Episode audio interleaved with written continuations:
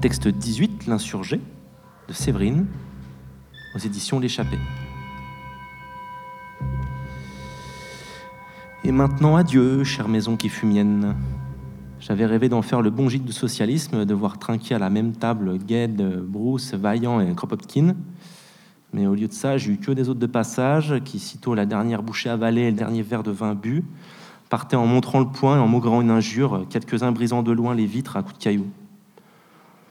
J'en ai eu tant de ces mauvais payeurs qu'à l'heure présente, c'est moi qui m'en vais, en dépit des efforts de ceux qui, depuis quatre mois, m'ont été des alliés fidèles, et ont mis leur jeunesse, leur dévouement, leur abnégation au service d'une cause perdue. Mais qu'importe, la maison est toujours solide. Il n'y manquait que de l'avance et des provisions. Ceux qui viennent ont tout cela. Et par-dessus le marché, la poigne robuste qui mettra les méchants gars à la raison. Et ma bonne chance à mes successeurs. Un dernier regard en arrière, une dernière étreinte aux fidèles, et adieu.